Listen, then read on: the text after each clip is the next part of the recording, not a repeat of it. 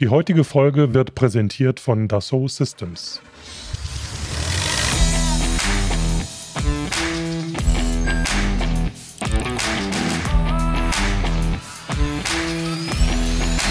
Technik aufs Ohr.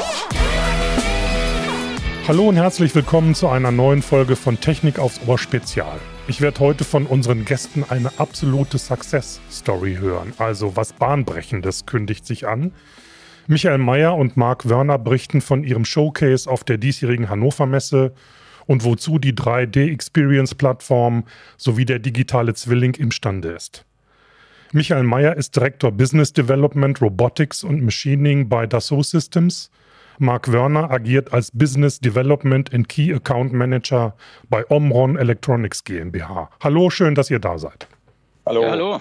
Dann legen wir mal gleich los mit den bahnbrechenden Dingen. Michael und Marc, ihr habt gemeinsam ein Projekt gestartet, entstanden aus einer Idee des Unternehmens Evolution, bei dem ein Mobility as a Service System Fahrzeug mit Wasserstoff-Brennstoffzellen ausgestattet wird. Das Projekt hat sich zur absoluten Success Story entwickelt. Da sind wir jetzt aber mal gespannt. Wieso und was habt ihr da genau umgesetzt? Ja, ich starte mal. Und ähm, also tatsächlich ist es so, die Idee entstammt aus Diskussionen, die jetzt Omron und Dassault Systems im Sommer letzten Jahres bereits begonnen hatten, ja eigentlich im Frühjahr schon. Äh, unsere wesentliche Frage, die Frage, die ich und der Marc äh, lange diskutiert hatten, wie bringen wir eigentlich die beiden Welten OT und IT zusammen für die Factory of the Future? Also die Operational Technology und die Information Technology, Automatisierungstechnik und Digitalisierungstechnik. Und wie können wir denn das, ähm, wie können wir denn das auch äh, mal richtig zeigen, wie das zusammenspielt und das auf einer Messe? Wir wollten dann zur konkreten Produktlösung gemeinsam auch ein Gesamtbild des technologischen Status quo eben aus realer Automatisierungswelt und Digitalisierungswelt zeigen und das über die gesamte Wertschöpfungskette, über den gesamten Produktlebenszyklus äh, anhand von einer konkreten Produktionsanlagenlösung. Und dann war die Frage, was ist top aktuell?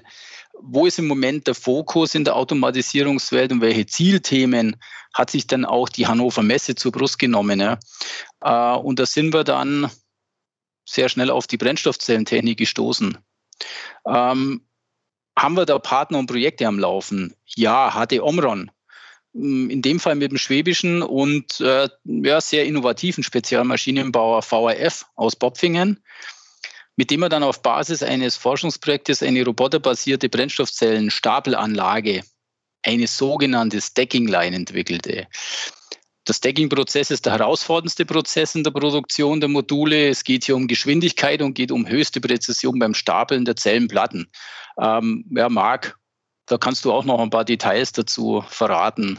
Ja, bevor ich vielleicht in die Details zu kommen, mhm. die Geschichte hat viel, viel früher angefangen, wie der Michael schon gesagt hat, in der OT-Ebene, in der, in der klassischen Welt, wo wir eben uns zusammengesetzt haben, gerade in der Brennstoffzelle und haben den Markt analysiert und die Probleme von den Kunden und was gibt es derzeit am Markt? Und dann haben wir uns zusammengesetzt, der innovative Maschinenbauer in Omron mit einem sehr breiten Produktportfolio und haben dann überlegt, wie wir diese Lösung dann erstmal auf der Shopfloor-Ebene schneller machen können und haben halt über dieses Portfolio von Omron mit den schnellen Robotern ähm, und den schnellen äh, ähm, äh, Controller, die wir haben, ein integratives, ganzheitliches Konzept. Und das ist natürlich auch wichtig. Und in diesem Zusammenhang haben wir natürlich diese Greifer-Technologie auch entwickelt im Smart Gripper.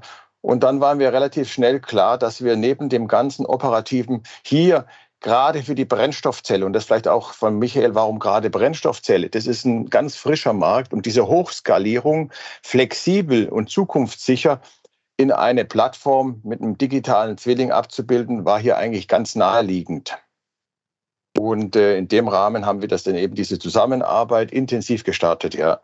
Jetzt muss ich da noch äh, ergänzen, also wie ging es dann weiter? Wir wollten jetzt durch Einbindung von weiteren Partnerfirmen dann die kompletten Abläufe in der Kette digital darstellen, also von der Produktentstehung, der Idee durch den Endanwender, Evolution in dem Fall des Brennstoffzellen-Stacks, über das Design, Validierung des Produkts, über das Design der Fertigungsanlage, VRF, dann der Produktionsplanung bis hin zum Service der, der Anlage. Äh, Im Falle des Endanwenders hat man dann eben mit Evolution, das ist ein Spin-off der RWTH Aachen, ein Gründer, Professor Dr. Günter Schuh, ein Startup gefunden, das sich eben seit der Gründung 2021 mit einem nachhaltigen Mobilitätskonzept für ein elektrisch betriebenes Shuttlefahrzeug beschäftigt. Ein Antriebskonzept verfolgt dabei einen Einsatz von Brennstoffzellentechnik.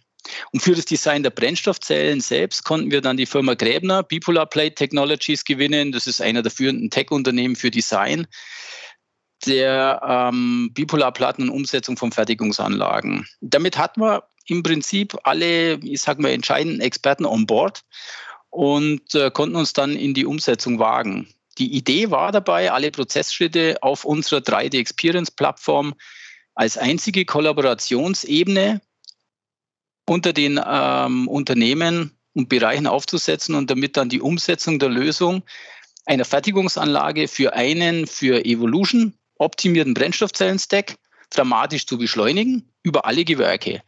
Die Zeitvorgabe war gerade mal bei dreieinhalb Monaten bis zur Präsentation auf der Hannover Messe. Das war dann sehr herausfordernd. Ähm, letztlich haben wir es geschafft mit viel Anstrengung. Äh, die Stackanlage ist dann real von der VRF gezeigt worden auf unserem Stand und den End-to-End-Prozess äh, hat man dann anhand von oder kommt man anhand von zwölf Demopods dann virtuell darstellen. Zu dem Thema Wasserstoff und Brennstoffzelle kommen wir ja später nochmal kurz, aber bleiben wir mal bei der 3D-Plattform. Alle Unternehmen bündeln ihre Expertise auf dieser 3D-Experience-Plattform von Dassault Systems. Was ist denn das Besondere an dieser Plattform? Ja, da ein bisschen ausholen. Also, was ist die 3D Experience Plattform oder Business Plattform an sich? Das ist eine von Dassault Systems entwickelte cloudbasierte PLM-Lösung für alle Prozesse der Produktentwicklung, der, des Designs, der Validierung und der Fertigung. Und die, ja, ich sage mal, am Markt durchaus einzigartige Fähigkeit liegt tatsächlich darin, die digitale Durchgängigkeit für einen kompletten Produktentstehungsprozess sowie für alle vor- und nachgelagerten Prozesse dann im Unternehmen abzubilden. Ähm, letztlich es, oder das ist ja die Einzigartigkeit des Themas ist die Datenkontinuität, die Datendurchgängigkeit. Jeder einzelne Mitarbeiter, jedes einzelnen Unternehmens dieses Lösungskonsortiums, wie jetzt für diesen Showcase für die Hannover Messe, konnte, kann nach wie vor jederzeit und von überall global auf den gleichen Datenstand auf die gleichen Datensätze zugreifen. Das heißt, wir stellen hier zum einen stellen wir eine Infrastruktur zur Kollaboration ähm, der verschiedenen Unternehmen und Abteilungen zur Verfügung und stellen sicher, dass jeder immer und überall auf den, denselben Wissensstand besitzt. Ähm, ebenso bietet die, die Plattform auch die Möglichkeit, zum Beispiel, also dass äh, diverse 3D-CAD-Daten integriert werden können, sei es Produkten, die durch Siemens NX erstellt worden sind, designt worden sind oder vom Creo, vom PTC oder aus SolidWorks. Und für die weiteren Prozesse wie für die Topologieoptimierung, äh, zum Beispiel für das, bei dem Stacker für das äh, benötigte Robotergreifersystem oder für die Fertigungsplanung, für die virtuelle Inbetriebnahme der Anlage, äh, oder für die Erstellung des Marketingmaterials äh, die Daten weiter zu verarbeiten. Jetzt wieder zurück zum Thema Brennstoffzelle. Die Prozesse der Brennstoffzellenproduktion wurden durch euch ja hochgradig automatisiert. Die Qualität wurde gesteigert und gleichzeitig drastisch reduzierte Zykluszeiten erzielt. Habt ihr das vorher so erwartet und wie geht es denn jetzt weiter? Ja, das ist natürlich eine ganz spannende Frage. Also erstmal, ob wir das so erwartet haben, Wichtig ist ja der Nutzen der Kunden. Und das war von Anfang an ein ganz zentrales Thema, dass wir eben jetzt nicht einfach zu machen, weil das so, so einen netten digitalen Zwilling hat, sondern es hat einfach hier, der Business Case war in idealer Weise, dann basierend auf der technischen OT-Lösung, haben wir dann halt den gesamten Wertschöpfungskett horizontal integriert. Und hier konnten wir natürlich dann zeigen, dass neben dem klassischen OT, wo wir schon eine hohe Taktzeit haben von einer Sekunde, immerhin, da sind wir dreimal schneller als das, was derzeit auf dem Markt ist, die Stapeln von Meer- und Bipolarplatte. Das heißt, dass wir jetzt gerade in dem hochaktuellen Thema der Wasserstoffproduktion 8 Gigawatt, das gibt es gar nicht, so eine große, das ist natürlich schon eine Riesenleistung. Aber ich glaube, wichtig ist auch zu sehen, dass wir das globale Optimum erreichen mit der So System, dass wir eben die OPEX, die CAPEX und die Verfügbarkeit der Maschine und vor allem die Flexibilität äh, dramatisch weiter gesteigert haben. Und ähm, dieses Time to Market ist sehr, sehr, sehr wichtig, dass man eben sehr schnell diese Ramp-up und Scale-up-Times reduziert. Das geht nur durch einen integrierten Ansatz, durch moderne, wie man so schön spricht in unserer Sprache, Model-Based System Engineering, wenn alles in einer Plattform ist und alle Beteiligten eben simultan an den Lösungen arbeiten. Und auch die Flexibilität, es kommen ja ständig neue Zellformate, Geometrien, die Nachverfolgbarkeit, aber auch das Thema Intralogistik. Diese Flexibilität, die ist halt in unserer Lösung mit dem digitalen Zwilling gegeben, sodass wir die operative Exzellenz erreichen und die Komplexität und einfach modularer, simpler das Ganze machen. Auch die gesamte Wertschöpfungskette, diese Integration ist noch ein wichtiges Thema. Und äh, letztendlich darf man ja sehen, wenn man den digitalen Zwilling über die gesamte Wertschöpfungskette steigert sich dadurch auch mal nochmal die Qualität, weil man eben von der Designphase über auch die Testingphase, weil wir haben unsere gesamten Controllers, die ganzen Sensoren haben wir in dieses ähm, Modell reingebracht, sodass eben der Endanwender, in diesem Fall Evolution, eben vom Schreibtisch aus alles testen kann und in Betrieb nehmen kann, sodass dann auch am Ende, sagen wir mal, die, äh, die Smart Services äh, optimiert sind. Und so haben wir halt weitere Nutzen äh, erreichen können. Und so sind wir eben äh, guter Dinge, dass wir eine Lösung haben, um eben für den Zeit, mhm für den, Zeit, des, den aktuellen Zeit eben die beste Lösung bieten können. Vielleicht nur, vielleicht nur zu ergänzen uh, zu, dem, zu dem Projekt an sich, dass wir dort uh, relativ ja, kurz, uns kurzfristig eigentlich dazu entschieden haben und das in einer sehr kurzen Zeit durchzuführen. Also was vielleicht auch, ähm, was wir festgestellt haben, ist eben, dass wir, dass wir auf Basis von dieser Plattform und der Verfügbarkeit äh, der Daten für alle ähm, eine viel schnellere Abklärung von Problemstellungen, von Fragestellungen äh, haben und auch ähm, ja, eine fast dramatische Reduzierung dann auch von Fehlern und, und, und Fehlerquellen. Das ist aus meiner Sicht ein ganz großer Vorteil, wenn Sie über eine Plattform gemeinsam kollaborieren und immer am letzten, am letzten Datenstand äh, arbeiten, arbeiten können das war für mich auch nochmal eine Bestätigung, eine sehr äh, ja, wichtige Erkenntnis. Jetzt habt ihr beide relativ oft das Thema Schnell und Schnelligkeit benutzt.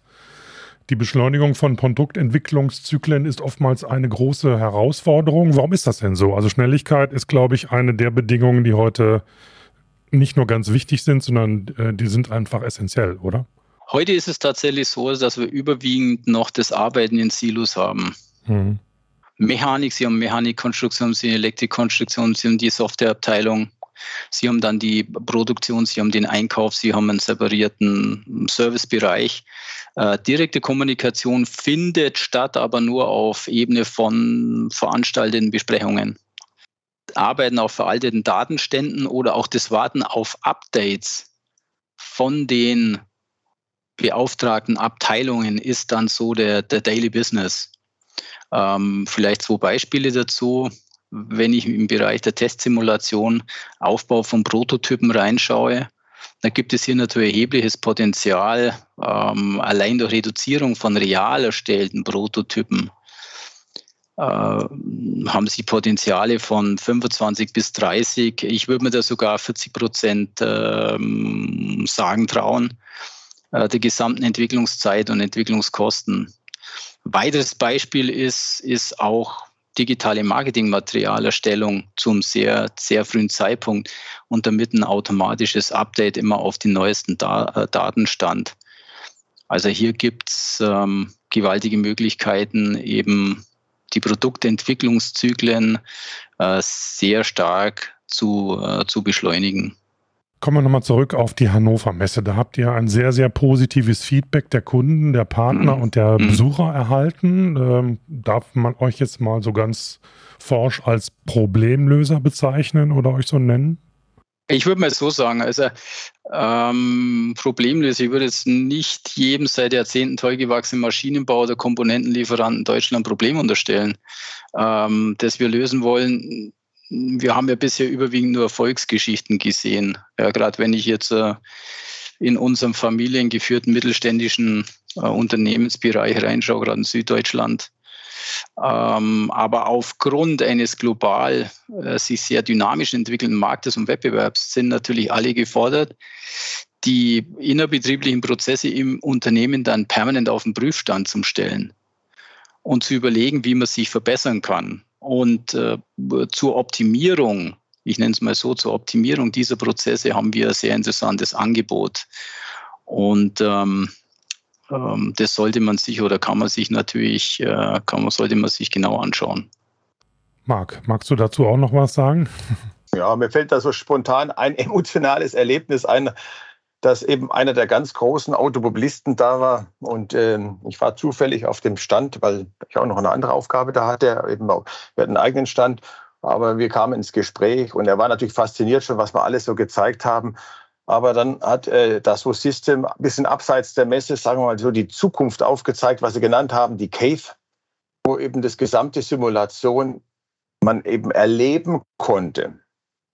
Und ähm, da sind wir dann gemeinsam reingegangen und dann war dann diese Anlage äh, wirklich live, für mich auch erschreckend, live aufgebaut, wo man dann Szenarien durchspielen konnte, angefangen eben von den Marktzahlen, wo baue ich meine Plans auf und äh, wie mache ich den Ramp-up, wo strategische Entscheidungen zu treffen und dann richtig auch in den Shopfloor, dass man die Anlage sehen konnte und Szenarien durchspielen konnte. Man konnte Roboter dazufügen, man konnte Handling-System, man konnte die Flexibilität und dann tatsächlich sehen, wie dass sich das auswirkt an der Verfügbarkeit, an den Kapitalinvestitionen, äh, in den variablen Kosten, die Flexibilität. Das konnte man alles hautnah erleben.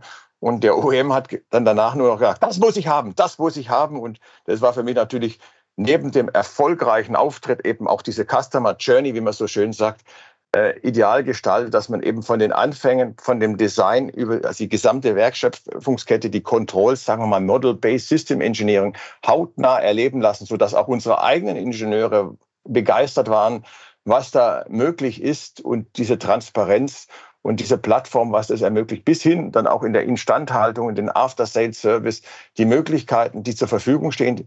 Das ist wirklich beeindruckend gewesen, auch von dem Feedback. Das haben alle gesagt, namhafte Kunden, die extra auch international angereist sind mit diesem großen Thema, haben die nicht gerettet, gerechnet. Weil natürlich die Möglichkeit, der Michael hat es angesprochen, auch die Virtualisierung es ermöglicht, hm. Kunden, die jetzt nicht da waren, diese Erlebnisse ihnen direkt vor Ort äh, zu ermöglichen und zu Diskussionen führen, die wir vorher uns nicht für möglich erhalten haben. Das heißt, dieses Virtual Reality Erlebnis war ein Teil der Präsentation dieses ganzen Showcases oder wie darf ich das verstehen? Und das wohl ein sehr elementares. Ja, richtig. Also wir haben das, wir haben das so gemacht. Wir haben auf unserem Hauptstand hatten wir also diese Demopods, wo wir die ganzen Prozesse virtuell dargestellt hatten und die reale Steckerzelle als Teil dieser gesamten Brennstoffzellen Module Fertigungsanlage real aufgebaut von der Firma VHF. Und dann hatten wir eben im NDR Fernsehstudio auf der Hannover Messe eine separate, komplette Virtual Reality Cave, eine Höhle aufgebaut. Und dort haben wir dann immer Gruppen von sechs bis sieben Leuten äh, zusammengestellt, also Anmeldungen von, von, äh, von Kunden, Interessenten, von, äh, von Besuchern und äh, haben dann dort ein, ja, eine, die Aufgabe war, dass man äh, dass man einen, den richtigen Fertigungsstandard für diese neue Anlage auf Basis von Marktdaten, Marktsituation ähm, entscheidet, sich überlegt, bewertet und, äh, und dann so weit geht, dass wir diese ganze Anlage, die ja die Firma VRF aufgebaut hat, zusammen mit, mit Omron dann wirklich in einer Fertigungshalle platziert, äh, optimiert, äh, durch diese Anlage gehen kann, virtuell und äh, dann auch äh, so weit geht, wir hatten dann noch eine Lösung, dass wir, also Ergonomie, dass wir eine, eine Handlingsarbeit von einem Mitarbeiter, der an einer Anlage da einen Job tun soll, dass wir das mal durchführt und dass wir den sogar verbessert. Ähm, und das haben wir alles durchgeführt. Und ja, und wie der Marc schon gesagt hat, es war, also da war sehr, sehr großes Staunen und äh, weil wir das jetzt äh, mal richtig durchgeführt hatten und wir hatten eben den direkten Bezug zu der real laufenden Maschine, die wiederum in der Halle 4 dann auf dem Stand von uns gelaufen ist. Also ich glaube, da der direkte Link, äh, man schaut sich die Anlage konkret an, wie sie läuft real und kann dann die ganze Aus Ausprägung von der gesamten Linie dann nochmal in einer Cave anschauen und erleben, indem ich wirklich durch diese Anlage virtuell durchgehen kann. Also das war, glaube ich, schon, das war schon, das war schon beeindruckend und hat auch der ein oder andere jetzt so detailliert äh, nicht nicht erwartet. Also es war, da kann man tatsächlich sagen, das war wirklich ein, das war ein großer Erfolg und ich glaube auch, dass wir mit diesen ganzen Lösungen wie auch äh, VR dass wir ähm, langsam so weit sind, auch technisch in der Lage sind, dass das wirklich Unternehmen zukünftig einsetzen werden, weil sie sich einfach Entscheidungsprozesse, äh, weil sie Entscheidungsprozesse beschleunigen und äh, weil sie natürlich wahnsinnig Zeit sparen und auch Kosten sparen für, die, für diese Entscheidungen, wo zum Beispiel eine neue Anlage platziert, platziert wird und wie das genau ausschauen kann. Ja, jetzt haben wir sehr viel von Innovationen gesprochen und von der Schnelligkeit, wie Informationen, äh, in Innovationen heute äh, sich entwickeln lassen. Also von der Idee bis zur Marktreife. Und bei eurem Case stellt der virtuelle Twin die Basis dar. Was muss denn aus eurer Sicht in Zukunft noch passieren, um Innovationen noch mehr zu beschleunigen? Oder sind wir da schon gut genug? Da kann man, Marc, du noch was äh, dazu sagen? Nee, also, äh, also ich meine, klar, es sind natürlich viele Hemmschwellen, die liegen jetzt nicht in der Technologie. Ich denke, die Technologie, die ist bereit. Es sind eher, sagen wir mal, organisatorische.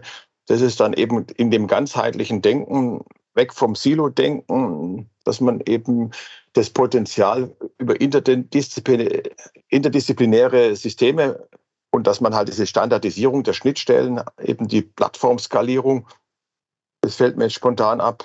Ja, ja, ich denke sicherlich Hemmschuhe gibt es halt sagen wir, im Mittelständischen, die sind in den alten Geschäftsmodellen, vor allem das Potenzial durch die neue Technologie, neue Geschäftsmodelle sich zu ermöglichen.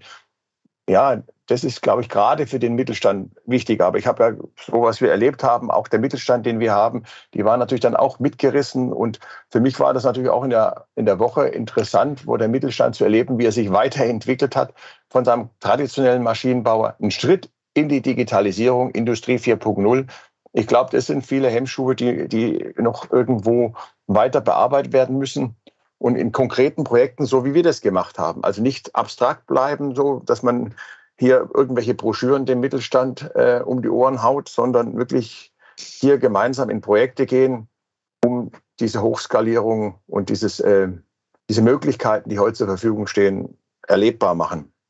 Ja, dann hätte ich noch eine Frage, da bin ich auf eure Antwort gespannt. Wir haben das Stichwort vorhin schon mal genannt, nämlich die Brennstoffzelle. Glaubt ihr an einen Durchbruch der Brennstoffzelle? Ja, ähm, hm. Michael, du willst dazu nichts sagen, oder? Es ist natürlich ein sehr emotionales Thema, die Brennstoffzelle, wenn man überlegt, die politische Diskussion. Äh, in Deutschland vor allem waren wir einst führend mit Mercedes hier, die es recht früh erkannt haben. Dann kam sicherlich die Batterie. Die Batterie ähm, wo wir, sagen wir, Omron schon seit 20 Jahren drin sind, diese Hochskalierung ist natürlich viel, viel, viel früher stattgefunden, wo die enorme Kostendruck, wo jetzt die Automobilindustrie drin ist. Und ist natürlich so eine gewisse Konkurrenzkampf. Hier bei der Brennstoffzelle stehen wir am Anfang, aber mit einem definitiv sehr hohen Potenzial. Man sieht jetzt gerade auch in Asien, würde ich sagen, vor allem voran Japan, Korea. Das ist wie bei der Batterie. Die springen auf diesen Hype auf, skalieren hoch, wenn man anschaut, China, in der Presse ist es drin gestanden, die wollen hier diese Technologien 2025 dominieren. Dies wird alles von der Regierung gefördert. So, ich denke, entscheidend wird jetzt für Deutschland und auch Europa, dass wir ein funktionierendes Ökosystem, dass wir diese Chancen jetzt nicht wieder, sagen wir mal, vorbeiziehen lassen, sondern alle Beteiligten eng zusammenarbeiten, um diese Skalierung hier schnell zu erfolgen wie wir gesehen haben und auch diskutiert haben, die Technologien, auch gerade die Digitalisierung, wo wir in Europa meines Erachtens einen deutlichen Vorsprung haben in diesem ganzheitlichen Denken, das müssen wir nutzen. Die Politik muss die entsprechenden Rahmen schaffen. Wir brauchen visionäre Endanwender, die jetzt nicht nur kurzfristig an den Shareholder Value denken. Ähm, und wir müssen den Weg gehen. Und dann sehe ich natürlich ein großes Potenzial. Klar ist, meiner Meinung nach, ist jetzt durch die aktuelle Lage, dass jetzt, sagen wir mal, die Brennstoffzelle ein bisschen den Hintergrund auf die Energiepolitik, wenn man jetzt mal schaut, wir kennen alle momentan diese Situation, die Energie wird knapp, dass das Thema Wasserstoff hochskaliert wird. Auch da haben wir die Lösung, weil Brennstoffzelle ist nur die Umkehrung von die Elektrolyse. Also diese Verfahren, die wir angewandt haben, werden auch jetzt, wir haben erste Kundenanfragen für die Elektrolyse. Dass wir das da eben noch schneller hochskalieren, weil da die Rahmenbedingungen idealer sind als in der Brennstoffzelle. Aber das liegt hauptsächlich daran, dass man halt jetzt nur kurzfristig denkt und nicht langfristig. Und dieses langfristige Denken für die Brennstoffzelle würde ich mir sehr wünschen, weil die Potenziale da enorm hoch sind. Mhm. Okay. Ja. Vielleicht, vielleicht kann man vielleicht noch kurz, kurz dazu ergänzen. Es gibt natürlich, also wenn man jetzt Batterie und Brennstoffzelle vergleichen würde, gibt es natürlich auch entscheidende Nachteile bei der Batterie. Das eine ist, der Ladeprozess dauert natürlich lange und das andere ist natürlich, äh, je weiter die Batterie reichen soll, desto größer und desto schwerer wird sie. Und das wollen wir natürlich bei den, äh, bei den Fahrzeugen natürlich nicht, dass die Fahrzeuge immer schwerer werden. Äh, weil dann brauchen wir ja wieder mehr, wieder mehr Energie, dass wir die betreiben können. Das geht dann auf Kosten der Reichweite. Für Personenwagen, normale Personenwagen, denke ich, ist das mühsam, aber je größer die Fahrzeuge, sei es also für Lastwagen, für Busse, für Schiffe oder so, ist das natürlich ein großes Thema oder ein großes Problem und da hat der Wasserstoffantrieb natürlich Vorteile. Äh, ich denke auch zusätzliche Gastanks sind natürlich leichter als, als zusätzliche Batterien. Und sie sind natürlich schneller betankt. Also wir haben da schon Vorteile und für große Fahrzeuge, denke ich, das werden wir da schon einen Durchbruch bei der Brennstoffzelle sehen. Mhm. Okay. Ja, sehr gut, nochmal ergänzt. Prima. Ja, meine Herren, dann würde ich sagen, vielen Dank. Das war ein interessanter Einblick in zwei hochinnovative Unternehmen, nämlich Dassault und Omron. War schön zu hören, was bei euch alles so passiert und wie schnell die technische Entwicklung weitergeht. Ähm, ich sage herzlichen Dank für eure Zeit. Bitteschön. Marco, vielen Dank. Ich wünsche weiterhin viel Erfolg bei den weiteren Innovationsbemühungen. Ja, liebe Zuhörerinnen, liebe Zuhörer, das war's für heute. Ähm, wenn ihr noch mehr erfahren wollt über die beiden Herren und das, was die beiden Herren so machen, dann schaut bitte in unsere Show Notes. Da gibt es auch noch ein paar interessante Links. Und äh, wir freuen uns auch über Kommentare, sehr gerne. Und wenn ihr auch eine gute Idee habt für unseren Podcast oder Themen, die wir aufgreifen können, dann macht das bitte gerne unter podcast.vdi.de. Und für heute sage ich Tschüss und auf Wiedersehen. Tschüss. Tschüss.